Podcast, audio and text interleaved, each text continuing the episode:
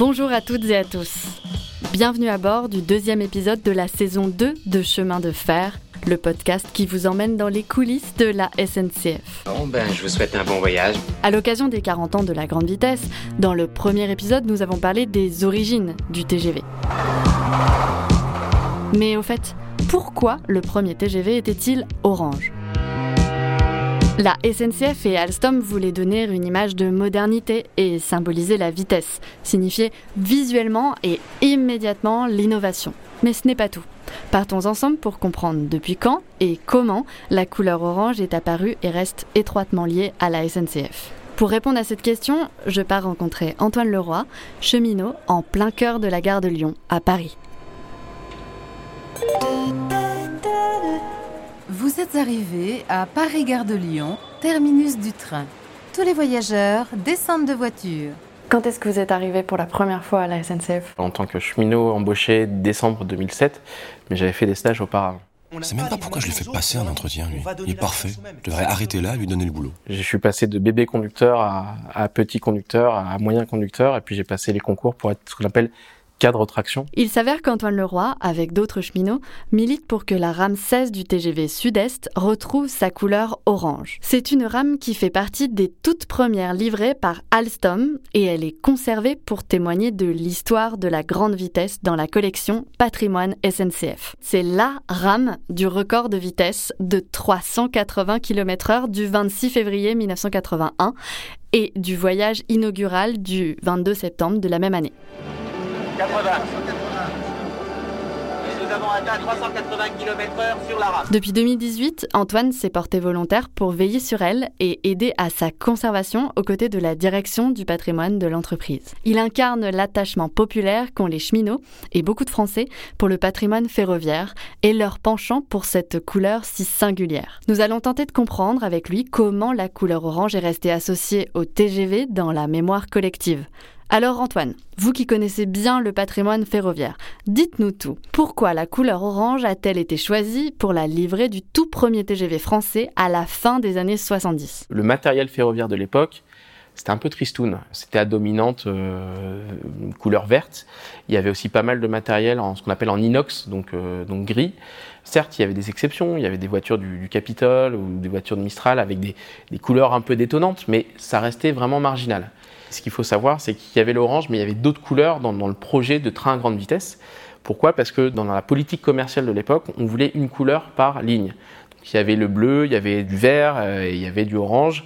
Et l'idée des commerciaux de, de l'époque, c'était de se dire, on va, on va faire pour une ligne, par exemple, la LGV Nord, on va associer le bleu ou le vert. À l'époque, tout était orange. Et d'ailleurs, les voitures Corail, Corail comme confort sur rail, sont arrivés euh, un petit peu avant euh, le TGV, quelques 5, ans avant. Les portes étaient oranges, le, les sièges, le Sky, la Moleskine, tout ça, c'était des tonalités orange, marron. Euh.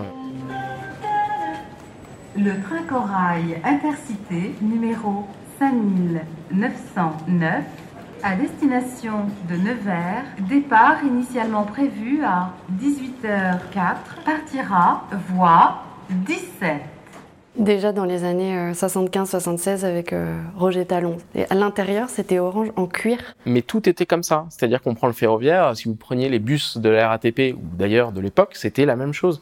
L'intérieur de c'était orange euh, avec des sièges à dominante marron. Euh, c'était les couleurs de l'époque. Alors euh, effectivement, euh, Roger Talon et Jacques Cooper pour la, la livrée extérieure. Alors Jacques Cooper, si vous ne le connaissez pas, c'est le designer du premier TGV. C'est surtout à lui que l'on doit ce choix du orange. On lui demande à l'époque de dessiner un train qui ne ressemble pas à un train. Ça tombe bien, les formes aérodynamiques du TGV numéro 1 s'inspirent autant des voitures de course que des avions. Mais aujourd'hui, on peut dire que l'orange a fait son temps, n'est-ce pas? L'orange, ça nous paraît ringard maintenant. Mais à l'époque, c'était la révolution. C'est-à-dire que ce qu'il fallait, c'était rentrer en rupture. C'est-à-dire que les gens se retournent en disant Qu'est-ce que c'est que ce truc? Donc le TGV, il a réussi ce pari, sur le plan du design, hein, j'entends, de deux façons. La première, c'est la couleur orange. Et la deuxième, c'est sa forme. On n'avait jamais vu, ou très rarement, un matériel ferroviaire avec ce design, avec ce nez pointu. C'était du jamais vu. Donc si vous alliez les deux, la couleur et le design, on ne pouvait que se retourner sur ce matériel. Donc le but du orange, c'était d'attirer l'œil, de bousculer les codes en quelque sorte. Mais maintenant, c'est bon, on s'y est habitué. Alors pourquoi est-ce si important pour Antoine que la RAM 16 redevienne orange? C'est pas du tout une envie de se dire c'était mieux avant. C'est pas du tout ça. Euh, l'idée, c'est de dire euh, voilà d'où on est parti. Et voilà où on est maintenant avec euh, une offre type Wigo, Inouï, des TGV qui vont sur des relations internationales, cette envie qu'on a c'est qu'on a aussi l'expérience d'Au revoir Patrick. Au revoir Patrick, c'est une exposition sur rail qu'Antoine Leroy a participé à lancer en 2020.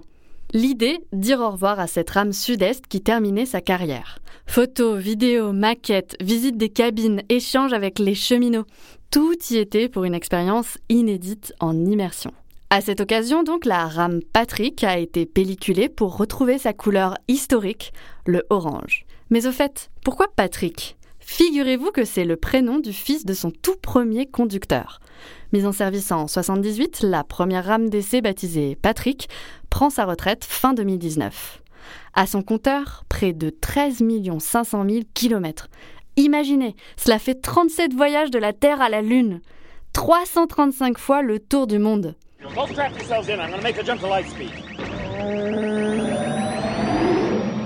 Mais revenons à nos oranges.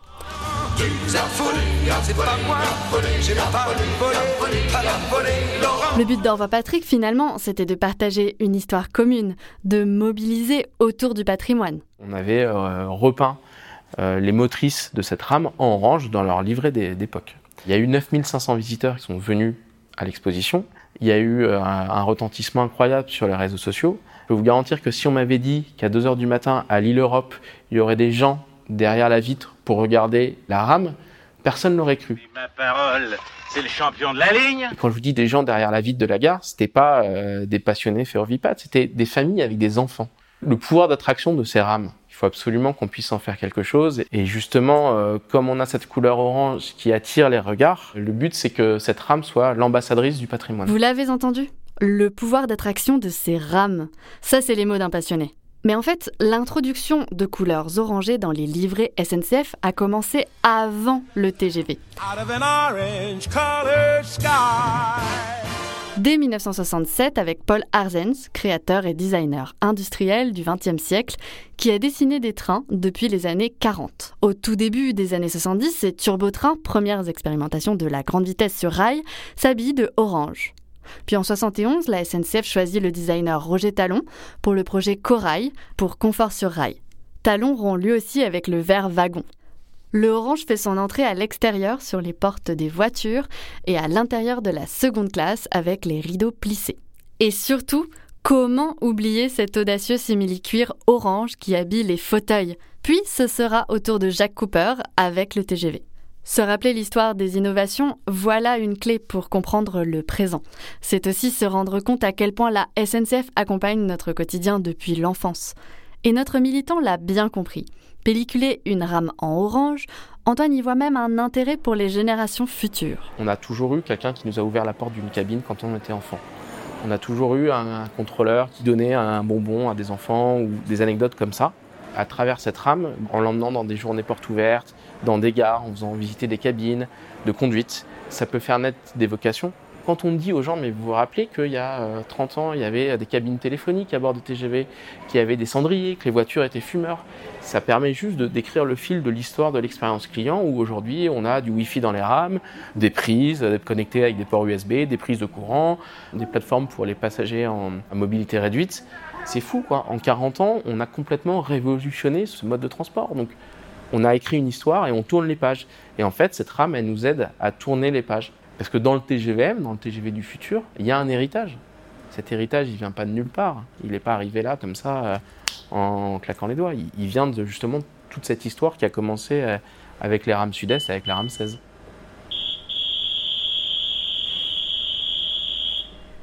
À l'époque, le choix d'une couleur aussi audacieuse que le orange n'est évidemment pas anodin. Apparue dès les 60s, elle a été largement démocratisée dans les années 70. Elle s'inscrit en fait dans une mode globale, comme l'explique mon prochain interlocuteur.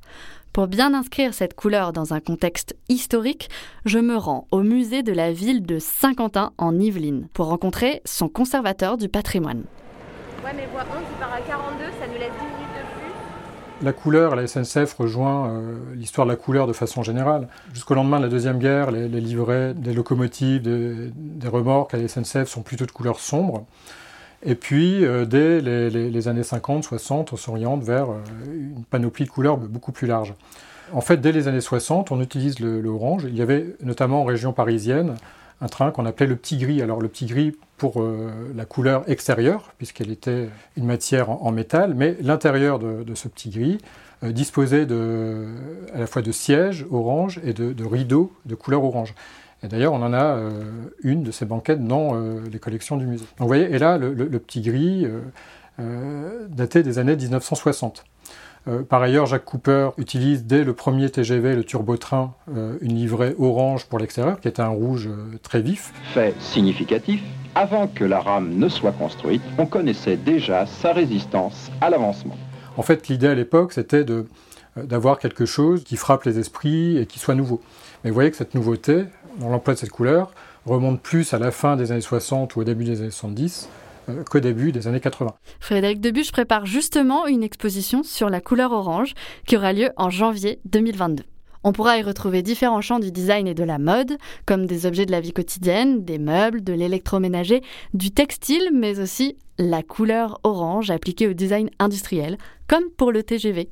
Alors, monsieur Debuche, comment expliquer cette popularité du orange restée d'actualité à l'inauguration du TGV alors c'est une histoire euh, ancienne, la couleur du, TGV orange, qui s'inscrit à la fois dans euh, l'histoire de ce TGV, dans l'histoire de son designer, Jacques Cooper, et puis aussi dans, l'histoire d'une période, d'une société à l'époque, qui avait un, engouement particulier pour, euh, pour la couleur orange. Alors quand le, le TGV est inauguré en 1981, c'est déjà presque la, fin d'une domination de la couleur orange pendant plus d'une décennie, même on pourrait dire euh, deux décennies, qui a vraiment euh, irrigué tous les domaines de, la vie quotidienne, du design, aussi bien en matière de vêtements que de mobilier, euh, en électroménager, etc. Et puis le, design industriel très lourd comme celui de la SNCF. Alors le choix de, cette couleur, encore une fois, s'inscrit dans, l'histoire de ce TGV qui a eu un précurseur, puisque là on parle en 81 du TGV euh, Paris-Sud-Est, qui allait vers, euh, vers Lyon, qui a été inauguré donc en 81, mais qui faisait suite un premier TGV 001. TGV, très grande vitesse, 001 qui avait été lancé dès la fin des années 60, en, 68, et, dont la réalisation avait été euh, confiée à Jacques euh, Cooper. Comme il est appelé à rouler à la vitesse sous les avions d'école, c'est dire tout le soin qui fut apporté à l'étude de son profil aérodynamique. Tout, absolument tout a été conçu sous le signe de la vitesse. Et dès cette époque, Cooper euh, réfléchissait à une couleur de, livret pour ce, premier TGV, soit orange, soit bleu, qui est d'ailleurs la, couleur complémentaire de l'orange.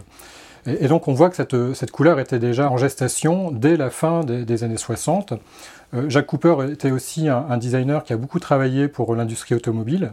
Et à la même époque ce premier TGV, à la fin des années 60, il est en train d'imaginer une, nouvelle Porsche qu'on appelle la Porsche Murène, qui avait été d'abord euh, éditée dans un beige euh, assez clair et repeinte ensuite en 1971 en orange. Donc on voit que c'est une couleur qui est profondément euh, attaché à ce, à ce, designer.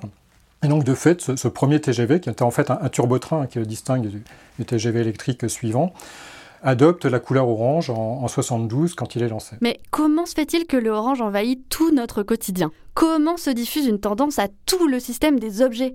Ce n'est pas juste l'air du temps. Tout n'est pas que hasard. La question du orange à cette époque s'inscrit dans une dimension beaucoup plus vaste, hein, et, même dans, dans, toute l'histoire de, de, la couleur.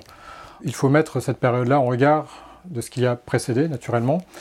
Et on peut partir du 19e siècle, qui est une période qui était euh, assez austère, avec euh, des valeurs bourgeoises, et des couleurs qui, étaient des couleurs de bon goût, en général, euh, des couleurs assez sobres. Et la couleur, de façon générale, affirmait une notion de modernité qui apparaît à la fin du 19e siècle. On voit bien par exemple dans les mouvements picturaux, en peinture, avec les impressionnistes, les fauvistes, les nabis, les expressionnistes. Il y a une explosion de couleurs et qui est très attaché au mouvement moderne. Euh, ce mouvement moderne euh, gagne les autres domaines de la vie, l'architecture, le design pendant l'entre-deux-guerres. Et donc dans, les années d'après-guerre, après la Deuxième Guerre mondiale, on est sur des couleurs euh, notamment très franches, le bleu, le jaune, le vert, des couleurs très vives, mais on commence aussi à, rechercher d'autres gammes chromatiques, et notamment des couleurs un petit peu de, l'entre-deux, comme le rose, le vert, le vert d'eau, et aussi l'orange qui commence à émerger dans ces années-là, parce qu'on veut tout simplement la nouveauté, des choses qui s'inscrivent un petit peu à l'encontre de ce qu'il y a déjà eu en matière de couleurs. Et c'est dans ce contexte-là que le, euh, se développe. Et en même temps, le développement du orange rejoint d'autres considérations. Le orange est entre le, jaune et le rouge, donc euh, deux couleurs euh, très fortes. Le jaune qui, est une couleur solaire, très vive, le rouge qui, renvoie une notion de, dynamisme, et l'orange se situant en quelque sorte entre les deux, bénéficie à la fois des avantages de l'un et de l'autre. Autre chose aussi, c'est la technique. L'orange jusqu'au XXe siècle est assez difficile à, fabriquer. Les pigments naturels orange sont, rares et la, diffusion des pigments euh, artificiels euh, favorise l'essor de, nouvelles couleurs et se prête notamment euh, particulièrement bien à l'émergence du plastique. This is Tupperware, the airtight plastic containers that keep good foods fresher longer. Puisque les pigments sont directement incorporés à la matière ce qui facilite toute cette production d'objets à partir des années 60 euh, de couleur orange. On les oublie souvent, mais derrière l'adoption d'une nouvelle mode, on trouve des acteurs moins connus que les créateurs et qui pourtant jouent un rôle essentiel. Il s'agit des bureaux de style ou cabinets de tendance en charge de prévoir ce qui sera à la mode tout en amont de la filière, jusqu'à deux ans à l'avance. C'est une expertise qui s'installe d'abord aux États-Unis mais qui se développe dans la France de l'après-guerre. Ces bureaux de style analysent les comportements sociologiques des consommateurs pour prévoir les tendances d'abord dans la couleur. Les cahiers de tendances qu'ils diffusent dans toute la filière, de la création à la production, influencent les choix des créateurs et réduisent l'incertitude pour les industriels. Pour faire court, leur objectif n'est pas moins d'anticiper le futur. Ce sont un peu les influenceurs, comme on en voit sur les réseaux sociaux, mais qui agissent dans l'ombre. À partir des années 50, la diffusion du orange est orchestrée et renforcée par ces intermédiaires. Pour la SNCF, le choix d'une couleur aussi forte reste audacieuse pour donner une image de rupture, une image quasi révolutionnaire. C'est une révolte? Non, c'est un. C'est une révolution. Oui, d'une certaine manière, euh, le choix de cette couleur orange témoigne euh, pleinement d'une conception qui relève euh, des années 60-70. Il y a aussi des raisons peut-être symboliques. L'orange est, volontiers associé effectivement à cette notion de, vitalité, d'énergie, de jeunesse, dont l'idée se développe dans les années 60-70. Lignes épanouies, prisonnières d'une Babylone de métal langage de la création. Route de fer et d'imagination. Et avec aussi un caractère un petit peu subversif, puisque euh, l'orange ne faisait pas partie jusque-là des, couleurs euh, établies. Et donc mettre en avant cette couleur-là, c'est d'une certaine manière mettre en avant une sorte d'opposition par rapport euh, aux choses établies et notamment à une vie, euh, on va dire, sociale et politique encore très bourgeoise euh, à cette époque-là. Et inciter les voyageurs à se tourner vers le train plutôt que l'avion ou la voiture. Parce que c'était ça la priorité à l'époque, reconquérir un marché. Donc choisir une couleur à la mode, c'est aussi faire entrer le TGV dans le quotidien des Français comme un objet familier et accessible. À un moment clé où la SNCF décide de démocratiser la grande vitesse avec davantage de trajets toute la journée entre Paris et Lyon ou plus de place en seconde plutôt qu'en première. À l'inauguration du TGV en 80, on est un peu à la fin de la folie du orange. C'est un bon indicateur de la durée d'un tel projet. Lancé dès 1966 par le tout nouveau service de la recherche de la SNCF, dont je vous ai déjà parlé dans le premier épisode. On dirait bien que le TGV est mis en service presque tardivement par rapport à cet engouement. Mais pour Frédéric Debuche, l'image du TGV marque d'autant plus les esprits. Elle est encore plus frappante dans le paysage, alors que l'orange disparaît peu à peu. Et comme on sait que la mode est cyclique, je me suis demandé si l'orange pourrait revenir à la mode. Une des caractéristiques de notre époque actuelle, c'est ce regain d'intérêt pour euh, les années pop, hein, les années 60, 70. On le voit en matière de design, hein. il y a beaucoup de, rééditions, euh, de, mobilier un peu culte de, cette époque-là. Peut-être qu'avec euh, ce regain d'intérêt, on va également retrouver un intérêt et un goût pour la couleur orange qui, euh, qui transparaît hein, d'ailleurs dans certaines modes. Mais euh, voilà, pour le moment, on n'a pas non plus le, recul du temps sans doute nécessaire pour voir si cette tendance-là va, euh, rester dans le temps, parce qu'on est aussi actuellement dans, une époque qui est très éclectique, et un peu d'ailleurs comme dans les années 60-70, où, où l'orange est une couleur parmi plein d'autres. Merci, auditrices et auditeurs, de nous avoir écoutés. N'oubliez pas, nous célébrons les 40 ans de la grande vitesse. D'autres épisodes vont sortir très prochainement.